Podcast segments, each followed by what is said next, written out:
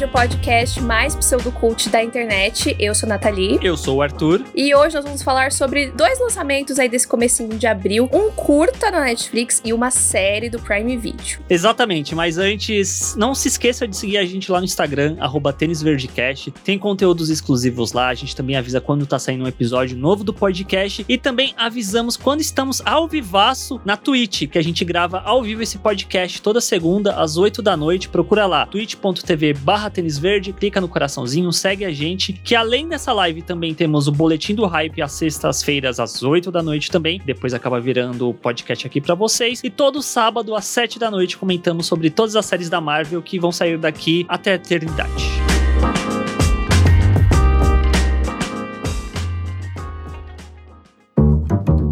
Só para avisar, pessoal, tanto o Dem quanto os Dois Estranhos vão ter spoilers, mas se você quiser assistir antes, por favor, assista, principalmente o curta, né? Ele é rapidinho, tem 32 minutinhos, dá tempo de você assistir, aí você escuta o papo a partir de agora, que vai ter spoilers.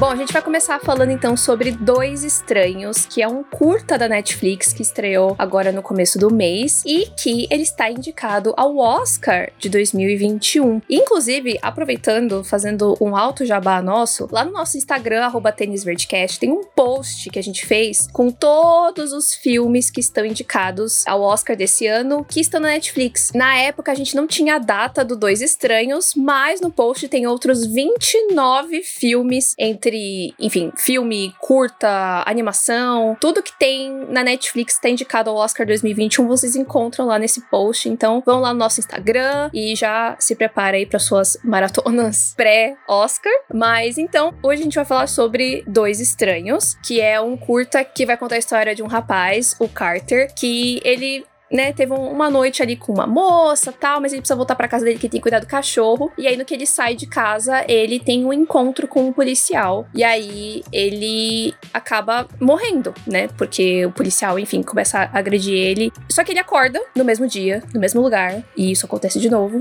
e acontece de novo, e acontece de novo. E aí a gente vai acompanhar ali a jornada dele para tentar sair desse looping. Eu confesso que a primeira coisa que me deixou meio, nossa, um pouquinho de preguiça de ver é que tinha 30 32 minutos. Eu falei, caramba, que longo, né? Meu Deus, mas é um curta. Não, é que, é que quando você pensa na palavra curta, você pensa em algo realmente curto. Algo que vai ali de uns 5, 10 ah, tá. minutos. 10 minutos. É, entendi. 32 é, é, é, bastante até. Eu fiquei. Caramba, que longo. É quase um média, né? É, só que assistindo eu não senti tanto esse tempo, sabe, presente. Para mim foi tranquilo em termos de ritmo. Acho que o ritmo é bom, por mais que o que ele fale acabe sendo bastante pesado e bastante atual, né? Sim, tanto que o filme ele foi é, dirigido pelo Trevon Free e o Martin Desmond Rowe e foi escrito pelo Trevon inspirado principalmente nos acontecimentos do, do ano passado. É claro, inspirado por toda a vivência dele como homem negro, mas também principalmente por conta do que rolou em 2020 com o assassinato do George Floyd, com a Breonna Taylor. Então, tudo isso foi meio que uma forma dele expressar esse sentimento do que é você ser uma pessoa negra, um homem negro principalmente, né, que vive nos Estados Unidos e passar esse sentimento, que eu acho que essa, essa repetição passa muito isso, né, porque Sim. A pessoa tá lutando todo dia para não ser morta, uhum. né? Para poder conseguir sair na rua e não ser morta. Sim, eu acho que foi justamente isso que me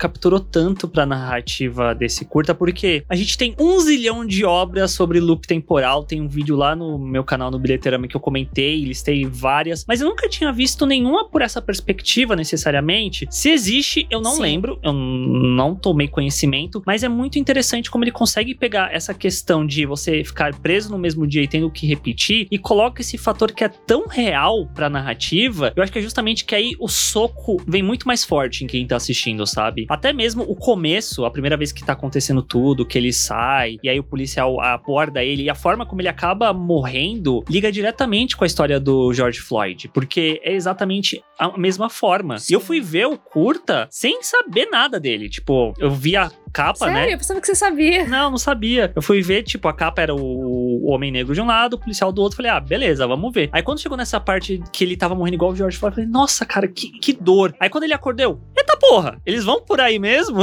eu não esperava isso. Eu achava que você sabia sobre o que era o curta, Arthur. Não. Muito bom. Nossa, não fazia a menor ideia que você não sabia. Eu não sabia. Em parte, eu também fiquei bem surpreso, porque no meu Leatherbox D começou a pipocar um monte de gente assistindo e marcando. Eu falei, ué, por que as pessoas estão indo tanto ver esse, esse curta? É o aquecimento do Oscar, né?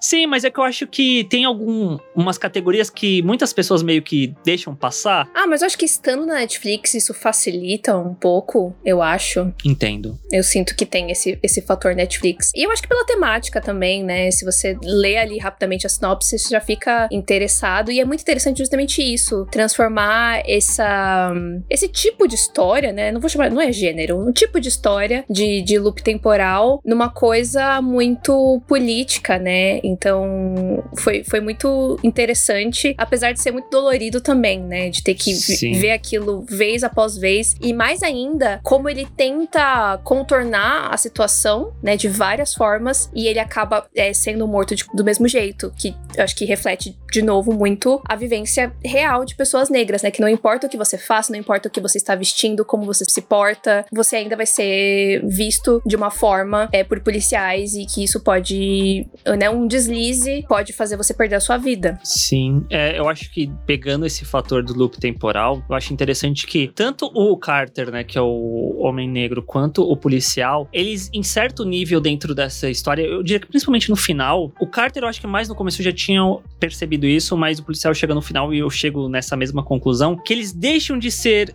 as pessoas e se tornam meio que avatares do que eles estão representando. O Carter, de uhum. ser essa pessoa negra, que representa toda uma comunidade, toda uma sociedade que tenta sobreviver à brutalidade policial. E o policial, por sua vez, você vê que tem um determinado momento do curta que eles começam a conversar, tentar chegar em algum lugar comum, algum lugar de proximidade, né? Compreensão, né? De compreensão, isso. E aí depois você vê que a reação do policial vai contra tudo que aconteceu até então. Então também coloca quase como se fosse a personificação do que essa farda policial traz, essa brutalidade que ela vai carregar sempre que encontrar alguém de pele escura, alguém de pele negra. Sim, com certeza. Mas uma coisa que me chamou bastante atenção é que, mesmo sendo uma história muito curta e ter um, um ponto muito específico que, que ela quer chegar, a gente ainda tem tempo de conhecer o Carter Sim. e de mostrar a personalidade dele, o que, que ele faz da vida, né? De, de você criar uma empatia. A relação dele com o cachorro, que é muito fofo, sabe? A preocupação dele de chegar em casa para poder dar comida pro cachorro, enfim. Então eu gosto muito disso. Como numa história tão rapidinha, a gente ainda a gente consegue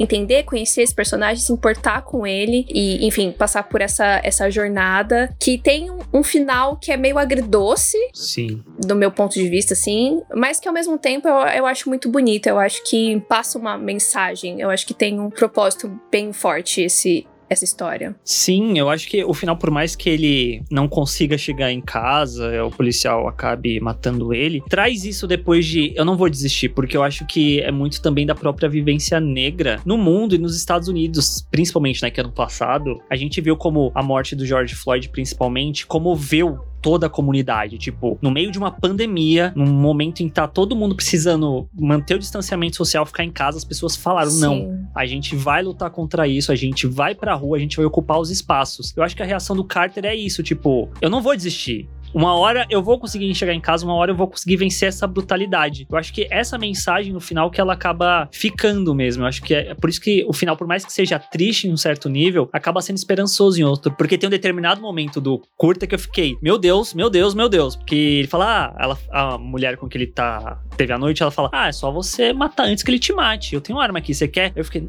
curta não vai por esse caminho, né? Porque o meu medo, eu já tava projetando, ele vai matar o cara, ele vai sair do loop, ele vai ficar preso, vai dar uma merda muito grande só que você vê que ele nunca cogita isso. Isso é muito legal mesmo. Eu não sei se você chegou a ver tudo até o final, depois os créditos todos. Não. Lá no final, quando termina tudo, aparece uma frase do Tupac. Uhum. E aí eu entendi o porquê do nome do, do curta. A, a frase, traduzindo, fala o seguinte: Aprenda a me ver como um irmão em vez de dois estranhos distantes. Learn to see me as a brother instead of two distant strangers. Que né? Two Distant Strangers é o, o nome em inglês do curta. Uhum. E eu que já estava, né, em prantos, chorei mais ainda. Achei muito muito forte mesmo a história e não só por ter imagens fortes, principalmente a primeira vez quando o Carter é morto, é realmente uma cena muito difícil de assistir, inclusive gatilhos all over the place, então tomem cuidado, mas nesse nesse momento assim, essa essa frase bateu muito, né? Porque eu acho que é isso. O Carter tava só tentando mostrar que ele é um ser humano. Uhum. Pra esse policial enxergar ele como ser humano, né? Como ele mesmo, né? Enxergar o outro como um igual, né? Que é isso que a gente deveria fazer na nossa vida, né? Sim. E, enfim, é bem triste, mas eu achei muito bonito o, o curta e muito legal que uma história como essa tá indicada ao Oscar, né? Pelo que eu pesquisei, se não me engano, ele tá bem cogitado de vencer a categoria, né? Ah, legal. Isso é bem significativo. E eu gosto demais do, do final também. Tipo, você vê que ele desce as escadas, ele dá uma olhadinha assim pra câmera, ele sai. Na hora que ele sai, começa a aparecer um monte de nome que é justamente. Que até tem um outro momento que aparece pichado num teto, né? Quando tem uma Sim. câmera aérea passando, que tem os nomes de pessoas negras que foram mortas e lembrar dessas pessoas, não esquecer, não ser apenas nomes esquecidos. Isso é muito forte Sim. também. E o, a pior parte é quando. São muitos nomes que aparecem, mas alguns nomes eles mostram como aquela pessoa foi morta, né? E todas as pessoas que não estavam fazendo nada, absolutamente nada. Então é realmente reforçando essa coisa de que é um racismo puro, né? Tipo, as pessoas estão sendo mortas sim- simplesmente por serem quem são. Sim. Então é bem é bem forte esse, esse final. Eu achei muito bonito e uma homenagem também, né? A, a todas essas pessoas. E gostei muito. Eu também, gostei demais. Fica a recomendação.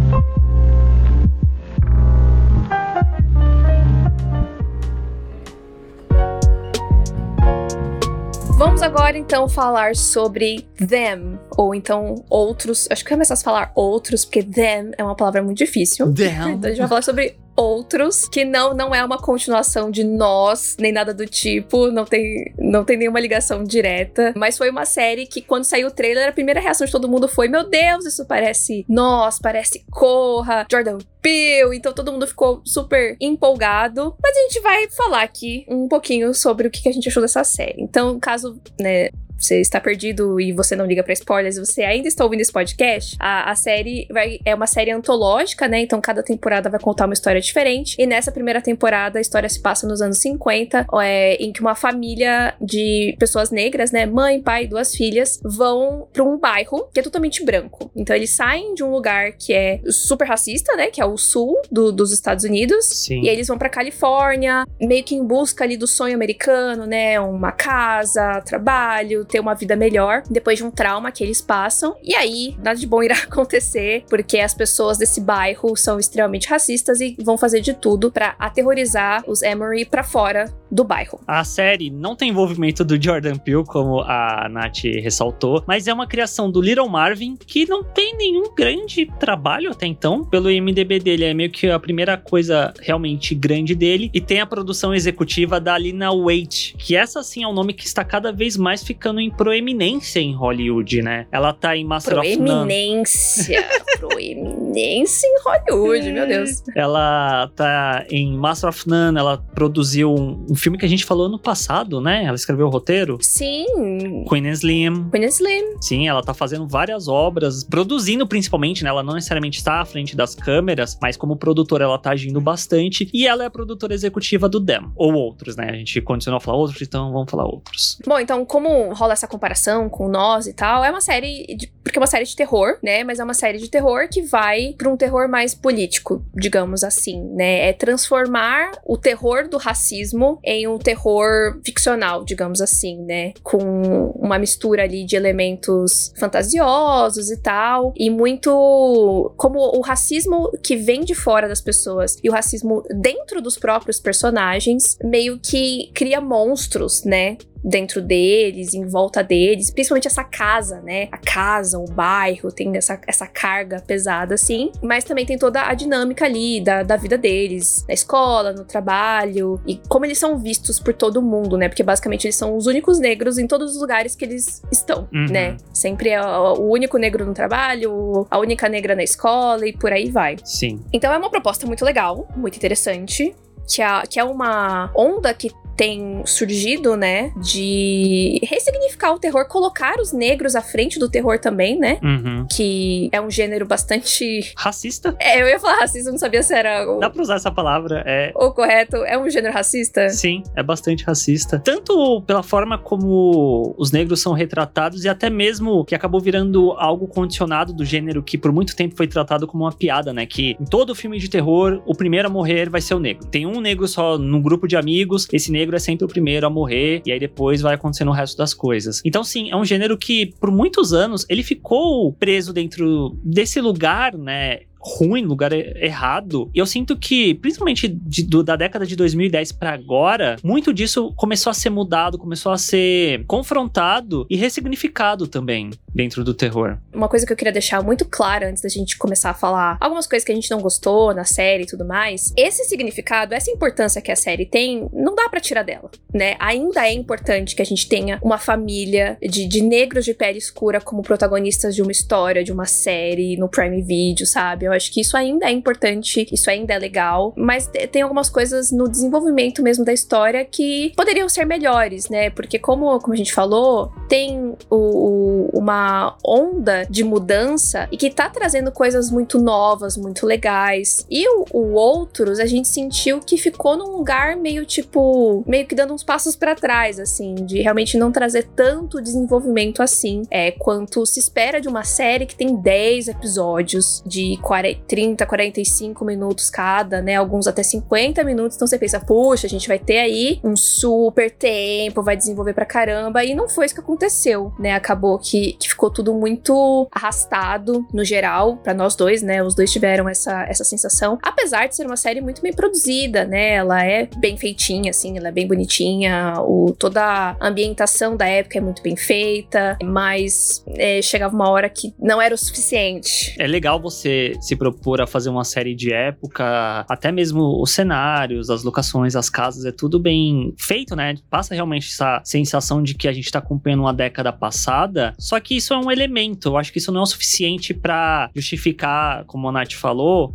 10 episódios com uma duração extensa, sendo que você não tem necessariamente uma narrativa que preencha esse tempo todo. Sim. E aí a gente vai falar agora sobre cada um dos membros da família Emery, né? Que é, são essa família negra que vai morar nesse bairro branco. Começando pelas irmãs, que é a Ruby e a Grace, que eu acho que talvez aí já resida um dos primeiros problemas que a gente vai abordar, que foi que eu falei de não ter uma história que preenche esse espaço todo, eu acho que as irmãs são meio que jogadas para escanteio. Você sente que tem algo nas duas, algo que dava para ser desenvolvido, mas é deixado meio adjacente à trama dos pais. É, tem coisas muito interessantes nas duas, só que é isso, são pontos que não não desenvolve tanto assim, né? Então, a Grace, ela é super novinha, mas ela já é muito inteligente, ela tem uma personalidade muito forte, e ela tem o tal do livro lá da, da senhora Vera, Vera, como quiser chamá-la, que é meio que uma, uma mulher que disciplina crianças, né? Uhum. E e, e, ela que meio que, essa senhora Vera que meio que forma esse monstro que aterroriza a Grace, porque a Grace, o que a gente entende, né, porque não é exatamente muito desenvolvido, ela meio que tem que ser uma boa menina, mas para ser uma boa menina ela não tinha que ser negra. Fica um negócio meio, tipo, mal desenvolvido mesmo. Não fica muito claro exatamente. Eu uhum. senti, pelo menos, em relação a ela. Sim, eu, eu, também. Eu acho que a atriz, a atriz Mirim, ela é boa. Ela é muito boa, eu gostei dela. Sim, mas ela não tem muito o que trabalhar, né? Infelizmente. É a Melody Hurd, que interpreta a Grace. Ela é super novinha, não sei nem quantos anos tem ela, mas eu acho que ela tem um, um futuro aí bem promissor. Tem algumas cenas, né, que, é, sei lá, não é possuída, mas tipo, ela fica num transe ali por causa da, da Miss Vera. E aí ela começa a ter umas reações assim. Eu falei, caramba, menininha foi foi com tudo. Então acho que ela mandou super bem. Eu não sei se na próxima temporada da série se eles vão manter os mesmos atores para contar novas histórias, mas seria interessante manter Alguns, pelo menos, né? O American Horror Story faz isso. Às vezes não são Faz. todos os atores, mas mantém alguns. É, eu acho que ela, ela seria legal de voltar. Talvez em outro tipo de papel que, em alguns momentos, fuja desse. Eu vou falar essa palavra, mas talvez não seja a palavra que eu quero usar. Desse tropo da criança que é muito pequenininha, que vê uns fantasmas e às vezes tem uns comportamentos meio estranhos. Ela acaba caindo nisso em alguns momentos. Toda criança de terror é assim, né? Mas até uma segunda temporada ela já vai ter crescido um pouquinho tal. Criança cresce rápido. Às vezes ela já vai estar com uma carinha diferente. Já deve estar com uma cara diferente, né? Porque a série saiu agora, É. mas já foi gravada há um tempo, ela já deve estar diferente já. E aí, como a outra irmã, a gente tem a Shahad Wright Joseph, que é uma das atrizes de Nós. É, olha aí. Virou até uma piada, né? Tipo, ah, ela tá fazendo uma trilogia, ela fez o Nós, agora ela fez o Eles, daqui a pouco ela vai fazer o Eu. É, mas enfim, é só uma piadinha. É, ela fez uma das filhas também, né, da família de Nós, e aqui ela interpreta a Ruby Lee, que é adolescente, né? Então, coitada, é a- aquela pressão de ser adolescente, chegar numa cidade nova, numa escola nova, só que com o peso enorme de ser uma escola super racista, né? E ela ser a única garota negra ali. Eu tava gostando demais da história dela, mas, de novo, não vai pra lugar nenhum. É muito pouco. É muito pouco. É, eu acho que isso que é, que é uma pena, porque, se eu não me engano, ela vai pro colégio no terceiro episódio, alguma coisa assim, no segundo no terceiro. E mesmo assim, nos momentos que ela tá no colégio, é muito pouco que a gente tem dela. Toda essa questão que envolve ela e a forma como o colégio lida com ela, a professora lida com ela, essa amizade que ela acaba fazendo com essa outra garota, eu acho muito bacana. Mas e aí? Pra onde você vai levar essa história necessariamente? Porque às vezes eu sinto que isso é um problema que tange a todos, mas talvez no caso delas fica mais evidente porque elas têm muito pouco tempo de tela e de desenvolvimento, que os Sim. monstros dela, parece que toda a construção é só pra justificar os monstros e não pra desenvolver elas quanto personagens. Personagens, é, com certeza. E a história dela levanta uma questão tão forte, né, sobre esse lance de dela não se sentir bonita o suficiente por ela ser negra e esse medo dela virar a mãe, né, porque a mãe, enfim, passou por traumas que a gente vai falar melhor sobre isso. Então ela tem esse medo de virar a mãe, ao mesmo tempo ela quer ser branca, né? Então, uma das cenas, inclusive, que eu mais gosto da série e, e dela é quando ela pega a lata de tinta branca e ela coloca a mão dentro, assim. Eu achei uma cena muito, muito forte, muito bonita, mas é isso, são, são pontos ali que você fica legal, beleza, vamos! E aí a série não vai. E aí parece que algumas cenas dela eu sinto que são um pouco repetitivas, assim Uhum. da gente já entender o que tá acontecendo, mas a série não vai pra frente. Então, ter todo esse lance dela ter a amiguinha, que na verdade não está lá, né? Que é o justamente o, o monstro, demônio, whatever lá da cabeça dela. Só que a gente já entende. Na primeira cena que acontece lá, você fala: ih, carai, ela é isso. Uhum. Ela tá vendo coisa aí e tal. E aí depois tem uma outra cena que mostra isso de novo. E aí eu fico tipo, mas por que que você tá enrolando? Vamos, vamos pra frente com isso. E aí, beleza, ela tá vendo isso, mas pra onde ela vai e tal? Então eu fiquei muito frustrada, principalmente com a história dela, porque eu sentia um potencial enorme e que ficou meio que estagnado, né? Uhum, infelizmente. Mas falando dos dois personagens que têm mais desenvolvimento, né? Tanto a mãe quanto o pai dessa família, vamos começar falando da Livia Lucky Emery, que é interpretada pela Débora Ayorinde, que eu acho que eu e a Nathalie a gente diverge um pouco em questão da atuação da atriz, talvez. Talvez você goste mais do que eu. Ah, só um pouquinho mais. Não, não- acho que talvez não me incomoda tanto quanto a você. Mas a história da Lucky é muito interessante, né? A gente vai descobrindo aos poucos que, na verdade, a, a his- a história dela, mas que meio que conecta toda a família, né? O Uhum. porquê que eles se mudaram. Sim. Que é uma coisa que eu ficava pensando muito no começo, tipo, gente, mas por que, que vocês estão se propondo a isso, né? Ficar nesse lugar e tudo mais. E aí, é, entendendo o que acontece com a Lucky, tudo faz muito sentido. Porque onde eles moravam antes, ela acaba sofrendo um ataque racista horroroso. E além dela ter sido é, abusada, esse grupo de, de brancos mata o bebê dela, né? Deles. Sim. De uma forma muito pesada. Extremamente. É um, um outro detalhe que talvez dê pra comentar aqui, que me incomoda muito na série, é o quão violenta ela é em diversos momentos. Sim. Num nível que eu entendo o que vocês querem contar, mas eu acho que não precisava ir toda hora para esse caminho. Parece que é a única coisa que eles sabem fazer para desenvolver os personagens ou trazer algum trauma, alguma dor, alguma coisa negativa é envolver o racismo e envolver violência. É violência, é violência, é violência. E isso me desgastou demais assistindo a série. O quinto episódio, e não é só o quinto, tem vários episódios que eles colocam um aviso antes de começar, né? Tipo, ó, viewers uhum. disclaimer, essa, esse episódio contém não sei o que, não sei o que. Vários gatilhos essa série tem. E isso é algo muito pesado, não só para mim, mas eu imagino para muitas pessoas que assistem. E eu fiquei pensando muitas vezes no, na seguinte questão, Nath. Eu acho que eu nem comentei isso com você, eu vou jogar aqui agora que a gente tá gravando o podcast. Por muito tempo em Hollywood discutia-se que filmes com negros eram resumidos a dor e sofrimento. Tipo, ah, você vai contar uma história sobre escravidão, sobre algum personagem negro sobrevivendo a alguma situação, você tem que desenvolvê-lo a partir do sofrimento, a partir da dor, a partir disso tudo. E depois que eu assisti, principalmente os filmes do Jordan Peele, que ele consegue colocar os personagens negros numa situação que não exige isso. O próprio Lovecraft Country também, que coloca os personagens não necessariamente sofrendo, mas lutando contra esse racismo, contra essa dor, contra essa desigualdade. Quando eu comecei a ver Them, eu fiquei extremamente incomodado com isso. Talvez seja a parte que mais me incomodou na série, que eles usarem esse artifício da violência apenas como um artifício e não como um motivo de crítica, um motivo de desconstrução que levasse para algum lugar. Parece que é muito mais o choque pelo choque em si. Sim, eu concordo demais com você você, eu também fiquei com essa sensação de, de incômodo e, e não, não pelo que a série estava falando, mas de não sentir que isso estava realmente servindo de alguma coisa, né? uhum. né? Servindo para algum propósito maior. O, o Little Marvin, eu não sei se a gente deixou claro, mas o Little Marvin é um homem negro, né? Quem criou a série, escreveu a história e tudo mais. Eu sinto que às vezes foi a forma dele de, enfim, lidar com isso, de falar sobre isso, né? Da mesma forma que a gente falou sobre o roteirista de Dois Estranhos, né? Que foi a forma dele lidar com o que estava acontecendo, sobre todo o, o, movimento que, que rolou, né, do Black Lives Matter no ano passado. E fiquei imaginando que talvez essa seja a forma do Little Marvin de lidar com as próprias experiências dele. E acho que até certo ponto a gente, né, deve respeitar isso, mas de qualquer forma, considerando tudo que já foi feito e tudo que tá sendo mudado, parece que a série realmente,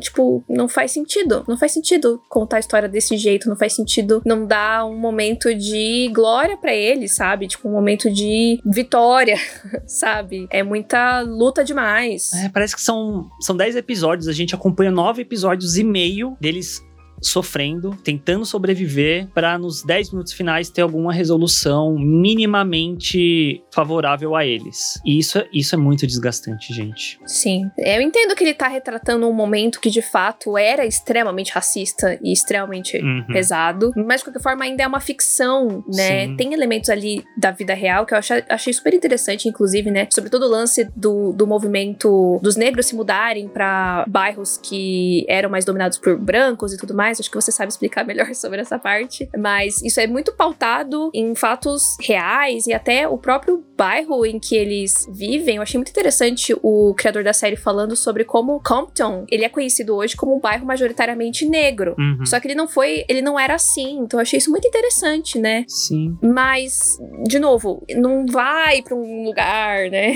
Porque parece que são coisas interessantes que ele não desenvolve, ele não vai mais a fundo. Toda essa questão da grande imigração dos Estados Unidos negra é que aconteceu entre a década de 1910 e 1970, mais ou menos, que era justamente os negros do sul do Jim Crow, que é extremamente racista, indo para o norte em busca de condições melhores de vida, e até por conta disso tem toda essa questão deles indo morar em bairros que eram majoritariamente brancos. Só que a série usa isso como pano de fundo, mas é muito pouco. E tudo isso que você falou do hoje em dia Compton ser conhecido por ser um bairro negro, eu queria que a série desenvolvesse, que as coisas, tipo, temos 10 episódios. Vamos fazer essa família indo morar ali e a situação é extremamente complicada para eles, mas vir outras famílias, começar a ter um senso de comunidade, de união ali para essa família também. Sim, isso seria muito foda. Alguma coisa nesse sentido, porque até mesmo essa questão, essa questão do racismo dentro da série, eu acho que é muito pesado de uma forma muito rápida, no sentido de a gente não vai fazer as coisas acontecendo aos poucos. Logo no primeiro episódio, a escalada que dá é tão absurda absurda que meio que você fica anestesiado pro resto das coisas que vão acontecendo. Porque você fica, nossa, se esses vizinhos já fizeram isso, o que vem depois não é nem tão chocante assim, em certo nível. Concordo. Eu acho que faltou uma construção maior. Uma crescente mesmo, é, né? Isso, isso. Até que foi até uma coisa que eu, que eu te falei enquanto a gente tava assistindo, que eu comentei com você. Eu acho que falta, às vezes, um pouco na série essas sutilezas do racismo que são tão agressivas quanto a violência. Uhum. Sabe? Ex existe isso, mas depois vai aparecer isso lá no meio da série. Só que aí já aconteceram coisas tão horrorosas que parece meio perdido. Então acho que se se eles tivessem organizado de uma forma de realmente começar nessas coisas pequenas e entre grandíssimas aspas inofensivas e a coisa fosse crescendo até chegar num grande clímax e tal, eu acho que talvez funcionaria melhor. Mas de fato, tipo, já no primeiro episódio já tem um puta momento dramático lá que você fica, nossa, mas eita, mas já é assim, então a série poderia ir para um outro caminho, né? Já que eles começaram tão forte assim, né, no, no, no terror, é, se do meio da série em diante tivesse essa mudança que você propôs depois, né, de de fato mais pessoas negras irem pro bairro e começar meio que uma revolta, uma revolução, aí ia ser muito foda. Ia ser muito mais interessante, né? Acho que é um potencial um pouco desperdiçado, né? Daria para fazer coisas muito mais legais. Sim. Mas vamos voltar a falar sobre a Lucky? Então a Lucky, ela passa por esse trauma muito grande, né? Da, da violência, é, perder o filho. E isso afeta muito depois, né? Quando ela chega né, no, na casa nova e ela vê que tem uma cláusula ali no contrato que não era aceito, né? Sangue negro. Você vê que ela tem uma reação, tipo, bem, né?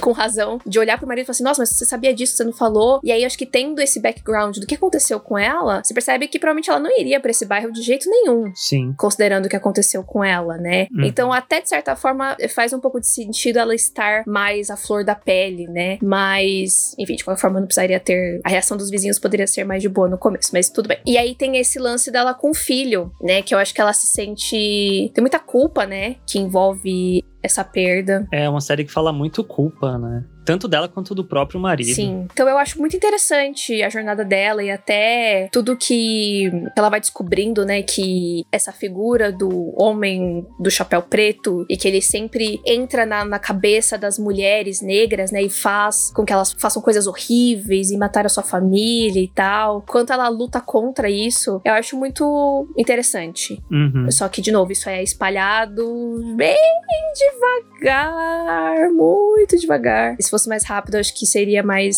mais interessante, mas eu, eu gosto. E gosto no final de que ela, que foi vista como a louca, é ela que traz todo mundo de volta. É ela que tá sã o suficiente para conseguir salvar a família dela. Eu gosto muito disso. Uhum. É, isso é muito, muito interessante mesmo, agora que você tá falando. É que eu sinto que nessa parte a série já tinha me perdido, infelizmente. Sim, eu sei, porque eu, eu acho sei. que demorou tanto que quando chegou no final tava um pouco indiferente ao que tava acontecendo. E a própria atuação da Débora me incomoda um pouco porque é algo até que a Nath falou, no quinto episódio ela tá muito bem, eu concordo. Eu acho que ela é uma boa atriz pros momentos que exigem demais, no sentido de uma carga emocional muito forte, que exige um grito, exige uma reação mais exagerada. No resto da série, que ela tem que atuar um pouco mais na sutileza desses conflitos que ela tá sentindo dentro dela, em muitos momentos eu ficava, nossa, mas você é uma atriz meio ruimzinha, hein, moça? Porque toda hora, principalmente o olhar, eu acho muito interessante isso, que é uma coisa que eu não percebo tanto assistindo coisas, mas o olhar, tem atores que tem um olhar que passa um sentimento, uma atuação. Sim. E às vezes o olhar dela era perdido num nível que eu pensava, nossa, parece que você não tá nem na cena atuando. Tipo, não, não era um perdido de Ai, eu estou coitada. com, com um nível de sofrimento. Era um perdido de eu não lembro a minha próxima fala. Ai, que horror! às vezes me dava um pouco esse sentimento. Desculpa, Nath, mas eu senti um pouco isso.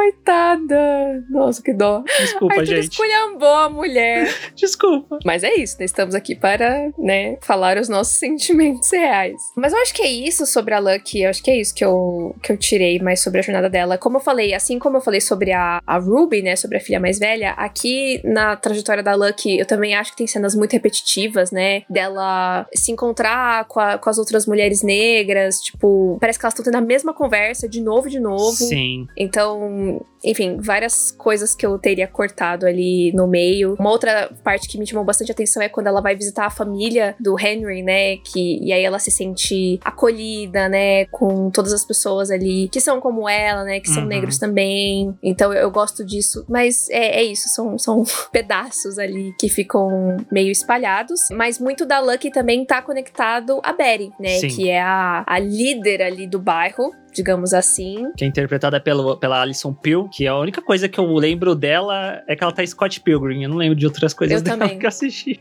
eu sempre acho que ela é a Anna Peckin, mas eu lembro que ela não é a Anna Peckin, que ela é a Alison Peel, a menina do Scott Pilgrim. É. E aí a, a, a Betty tem as questões dela também, né, que a gente vai descobrindo ao longo da série. E ela, ela mais do que todos ali, se sente pessoalmente atacada pela presença dos, dos Emory. Uhum, sim. Então existe existe esse, esse confronto, né, entre, entre as duas. A Berry é um personagem bastante interessante, né? A gente vai descobrindo ali que ela. Você percebe que ela não tem filho e que isso dói nela, que ela gostaria de ter filhos e, e, e ela e o marido não têm. E também essa, essa coisa de privilégio branco, né? De tipo, ai, o, o meu pai construiu isso, isso é meu direito e não sei o quê. Então ela é bem escrota. Uhum. É, tem algumas questões do passado dela, mas eu acho que não foi desenvolvido o suficiente pra gente se importar. Sim, eu acho que essa questão do privilégio branco, de se achar merecedor, meio que não tange só ela, né? Sempre que a gente vai pra esse núcleo dos brancos, eles falam muito sobre isso. Porque eu mereci! Porque se meu pai construiu essa América pra gente, a gente tem que lutar pra continuar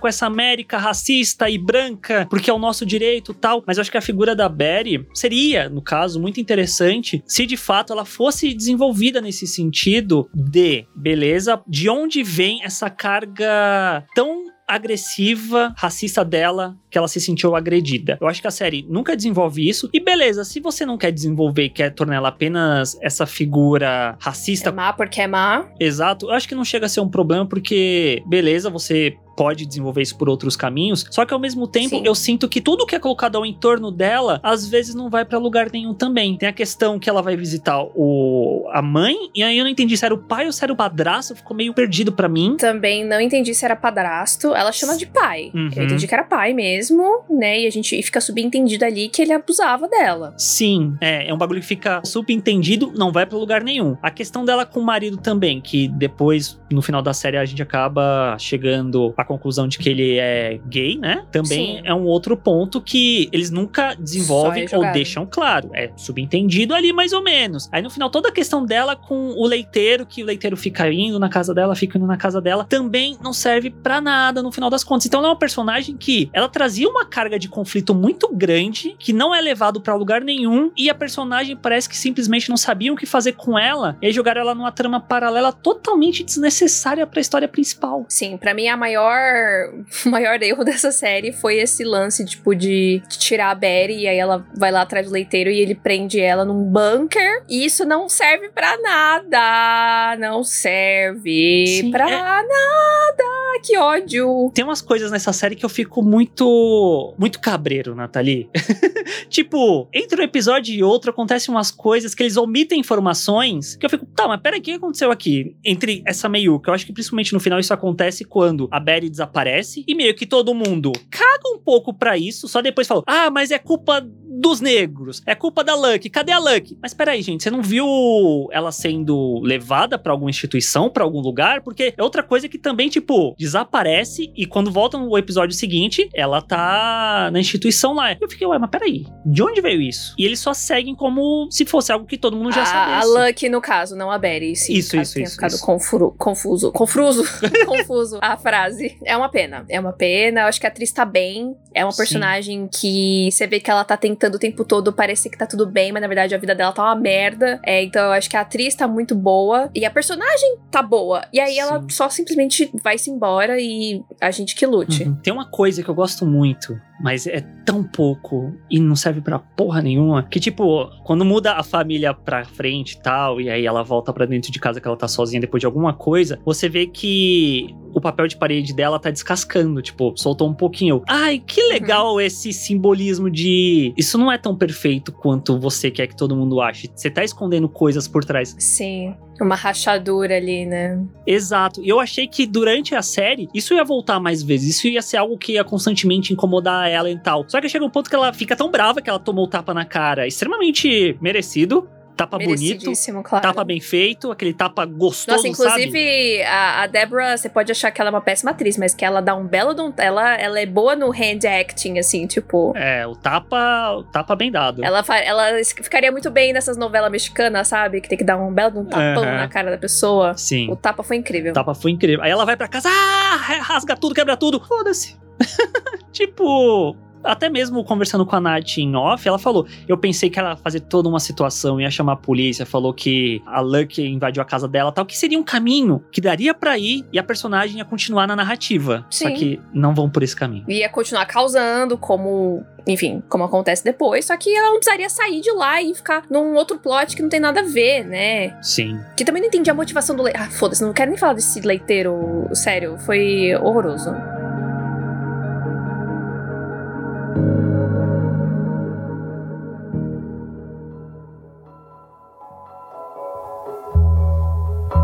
Vamos falar então do Henry, que é interpretado pelo Ashley Thomas. O mão da porra, já vou dizer aqui. Pra caralho, sim. Nossa, gente. Inclusive os dois, né? Todo mundo é muito lindo. E eles dois formam um casal, assim, muito bonito, muita química. Eles, enfim, achei perfeitos. Mas o Ashley em específico, o bicho é muito bonito e ele vende todas as nuances do personagem, né? Porque uhum. o, o, Henry dá pra ver que ele é esse cara que ele tá muito engolindo as coisas a seco, né? Tipo, ele tá tentando mostrar que ele é um, assim, entre muitas aspas, um bom negro. Exatamente. Né? O que os brancos racistas querem que seja um bom negro, né? Então ele, ele é educado, ele chama todo mundo de senhor, ele sorri, ele arruma o paletó e tal. E ele é muito gentil e charmoso. E aí tem os momentos de surto dele, né? Quando ele é levado a lugares que são muito tóxicos, né? E muito violentos. E o ator vai para todos os lugares de uma maneira incrível, assim. Eu gostei muito dele. Depois fui ver uma entrevista com ele, aí descobri que ele é britânico. Eu falei, meu Deus, este homem não cansa de ser perfeito. O que que é isso? Ele é muito bom, muito bom. Apaixonada. É, para mim, a melhor coisa da série é o ator e o personagem dele. E ao contrário da, da esposa, eu acho que ele consegue entregar as sutilezas que exigem do papel. Porque conforme a temporada temporada vai passando, a gente descobre também que ele é um veterano de guerra, que ele lutou. Então ele tem esse Sim. trauma com ele também. Tem a questão que ele não estava em casa quando a Lucky sofre o ataque dos racistas. Isso também carrega, ele carrega essa culpa com ele também. E como a personificação do monstro dele vem por esse, como que eles chamam é tapping dance?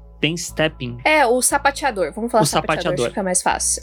o sapateador que fica assombrando ele, instigando nele, né, esse desejo de revidar, de atacar de volta, de devolver na mesma moeda, de ser violento e como que isso vai consumindo ele. Eu acho que os melhores momentos residem nele e nessas interações que ele tem. Aham, uhum, concordo super. Porque ele além de toda a questão do, do bairro e tudo mais, tem a, a, o lance do chefe dele no trabalho, né? Sim. Que é uma das coisas mais horríveis que o cara se mostra ali, tipo, ah, não, porque eu sou muito legal, entendeu? Eu te contratei e não sei o quê. Só que na verdade o cara é um escroto também, no final das contas, né? É, é isso que é muito difícil de ir vendo ao longo da série, que na verdade ninguém ali se salva no final das contas. E como ele vai virando uma bomba relógio, Henry, né? Uhum. Porque ele vai guardando tudo, ele vai engolindo engolindo tudo. Então, os traumas do passado dele, mais isso que ele tem que lidar diariamente. E aí ele tá vendo a, a esposa dele que tá passando por dificuldades também, as filhas. Então, eu, eu sinto que ele e meio que coloca todo esse peso de todo mundo nas das próprias costas e que se talvez ele virasse o sapateador, que ele ia poder fazer a justiça, né? Uhum. Que ele ia só pegar a arma dele, atirar em todo mundo e foda-se tudo. Então, só que ele não pode fazer isso porque senão ele vai ser preso e aí a família dele vai ficar como. Então, é um dilema muito grande, né, do, do personagem e é, é muito foda. É, a minha parte favorita da série é a jornada dele, porque apesar de estar tá tudo muito arrastado, eu acho que tudo que envolve ele ainda é feito de uma forma muito legal. E uma coisa que é muito interessante é justamente que essa figura do sapateador é uma personificação é, utilizando blackface, né? Sim, sim, que é uma coisa que. Não, não vou dizer necessariamente que surgiu, porque talvez não seja o caso, mas que se popularizou por causa do cinema, é, décadas e décadas atrás, quase um século atrás, com atores brancos que pintavam a cara de preto para interpretar negros. Só que era um negro extremamente estereotipado e quase sempre agressivo, como se fosse um animal, um ser bestial mesmo. E eu acho que essa questão que eles usam desse ser para atormentar a figura do Henry, eu acho que é um contraponto muito interessante, porque tem uma sequência que tá ele e as filhas no cinema, que tá passando isso no, na tela. Então talvez também traga esse sentimento, que traga essa culpa dele não estar presente quando ele tava com a mulher e tal, quando tudo aconteceu. Essa lembrança, né? De, de puxar Isso, essa isso. lembrança. Uhum. Mas também é muito de que eu acho que ele, ele se enxerga dessa forma, né? Ou ele acha que. Eu sinto que se ele ceder aos desejos violentos dele, né? De fazer justiça com as próprias mãos, ele vai virar o sapateador. Entendi. Ele vai virar esse estereótipo desse, desse negro caricato e violento que os brancos enxergam, né? E Entendi. eu acho que essa luta que ele fica durante a temporada toda pra não ser o que os racistas enxergam nele. Uhum. Sim, verdade. Eu sinto muito isso, sabe? Verdade. Mas é bem observado isso de, de- de que eles estavam assistindo, né? Eu não tinha feito essa, essa ponte também. E, inclusive, o Jeremiah Burkett, que interpreta o sapateador, muito bom também. Ele Sim. tem umas expressões, assim, em um, em um movimento e a voz, assim, O sorriso. muito marcante. Na hora que é... ele abre a boca, Mas eu acho que aquele dente, ele é. é prótese. Eu acho que sim, porque é muito. Tipo, parece que tem uma divisão, assim, sabe? Não, não parece natural. Acho que eles colocaram uma prótese pra ficar bem evidente. Mas achei o ator muito incrível e um papel muito difícil, né? Acho que os dois papéis, tanto do Henry quanto dele, são muito é, complicados e muito densos. E, e sempre as cenas deles dois juntos são muito fortes, né? Sim. e, sim. que, e que sempre escalam pra um lugar muito absurdo e tal. Então Uhum. é muito interessante de ver eles dois juntos. É, a da lanchonete eu acho Sim. surreal. Acho que é a melhor cena. Tá os dois, e aí eles começam a rir, e aí depois a câmera abre, né? Vai pra um geral. Tá só o Henry rindo sozinho lá e todo mundo olhando assustado pra ele. É. Bom, e pra só encerrar aqui, vamos comentar rapidamente sobre a solução da série. Né, porque basicamente existe essa figura, né, do cara do chapéu preto lá que tá fazendo as mulheres negras irem pra um lugar de violência, né, atacar suas famílias e é o que tentam fazer com que ele tenta fazer isso com a Lucky também. E aí a gente descobre no nono episódio, que é um episódio completamente de flashback, bem a lá Mansão Bly, né? Episódio preto e branco, vai contar uma história muito antiga, totalmente fora do que a gente tá acompanhando no momento de clímax. E puta merda, que episódio chato. Nossa, achei um grandíssimo erro. Sim. E olha que assim, eu não sou nada, eu não tenho nada contra essa escolha de tipo, nossa, estamos aqui no momento de muito. de um clímax muito grande, a gente vai desviar a história. Eu não, o meu problema não é esse. O problema é que o episódio é chato. É arrastado. Muito chato, muito arrastado. E, e eu sinto que meio que não precisava, eu sinto que isso poderia ter sido distribuído ao longo da temporada, por exemplo. Sim. Eu sinto muitas coisas. e considerando que a série toda já estava arrastada, Uhum. fica pior ainda esse episódio, né? Sim, e uma coisa que eu acho muito complicada é que, em certo nível, talvez seja uma interpretação errada minha, Nath, mas parece que o demônio é racista. Tipo, Então, na verdade, o demônio. O demônio é racista e é esse que é o problema da humanidade. chega no final, fala, tá, então pera, toda a questão sobrenatural, o demônio falou, bora fazer esse trato aí? Aí eu falei, porra, velho, até isso. Então, não, eu não acho que o demônio seja racista, né? Eu acho que aquele, aquele cara lá, né, o, o homem do chapéu preto, ele é racista e Uhum. o demônio, ele só é aproveitador. Ardiloso. Sim. É, eu acho que ele só viu ali uma pessoa que se entregaria, entendeu? Uhum. Eu acho que foi isso. Eu, eu não acho que, o- que o. eu não acho que Lucifer seja racista. Posso estar Entendi. falando uma grande groselha aqui, mas é, não posso responder por Lucifer, né? É, Mas eu, pela série, Uhum. a impressão que eu fiquei foi essa, de que o racista era ele, sempre foi, e ele já tinha os, os bugs ali na cabeça dele, né, que ele perdeu a família, papapá, e aí ele acaba ficando suscetível às coisas ali, né, do, do, do diabo, que o diabo é ardiloso. Ai, Deus me perdoa.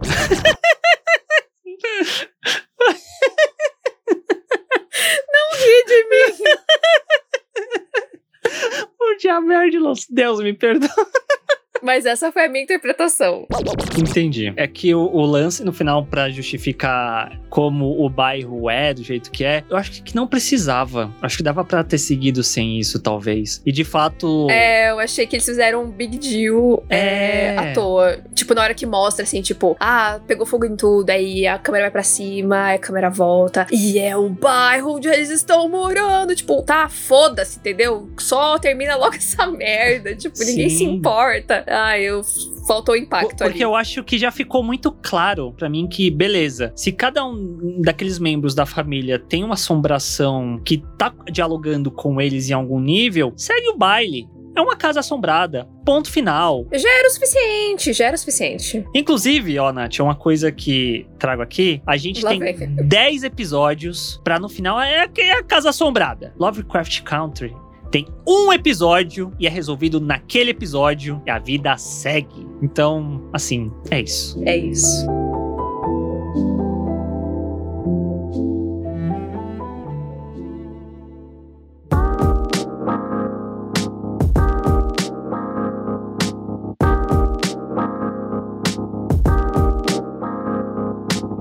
Bom, se não ficou claro, então, nós não ficamos muito contentes com outros Them. É, a proposta da série é continuar explorando, né, o terror nos Estados Unidos. Então, acredito que talvez na, as próximas temporadas sejam outras décadas. Ah, tomara. Tô chutando aí, né? Uhum. Então, vamos ver se numa próxima temporada a série tenha um outro caminho, né? Porque eu não dei uma olhada, tipo, em notas de uma forma geral, mas eu cheguei a ver algumas críticas que é, não eram exatamente positivas. Então, às vezes, tendo esse feedback, né, os criadores da série podem dar um outro caminho, né, pra uma próxima temporada dar uma melhorada. Eu acho que eu ainda daria uma chance para uma segunda temporada, mas se eu sentisse que, tipo, nos dois primeiros episódios tá a mesma pegada, eu acho que talvez eu desista. Eu droparia. Depende muito da história, enfim, depende de N questões, mas eu acho que é isso, né? Não se esquece de seguir a gente lá no Instagram, arroba tênisverdecast, arroba natfanatic, arroba senhor, arte. No Twitter também a gente tá lá. Lá no Instagram, lembrando, tem o post do Oscar 2021 com tudo que a Netflix está indicada, então confiram lá, segue a gente para não perder outros conteúdos e também seguir a gente na Twitch, twitch.tv barra verde para acompanhar as nossas lives, gravação do podcast, boletim do hype, Falcão e Cidade Invernal que está acabando, eu tô muito triste, mas que tá muito legal. E caso, enfim, se você perdeu alguma live, você pode procurar Tênis Verde lá no YouTube, a gente tem um canal que a gente publica algumas lives lá depois também. Exatamente. Assistam Dois Estranhos e nos vemos na semana que vem. É isso, gente. Acabou minha energia. Até semana que vem. Tchau. Tchau. tênis verde, tênis verde, tênis verde.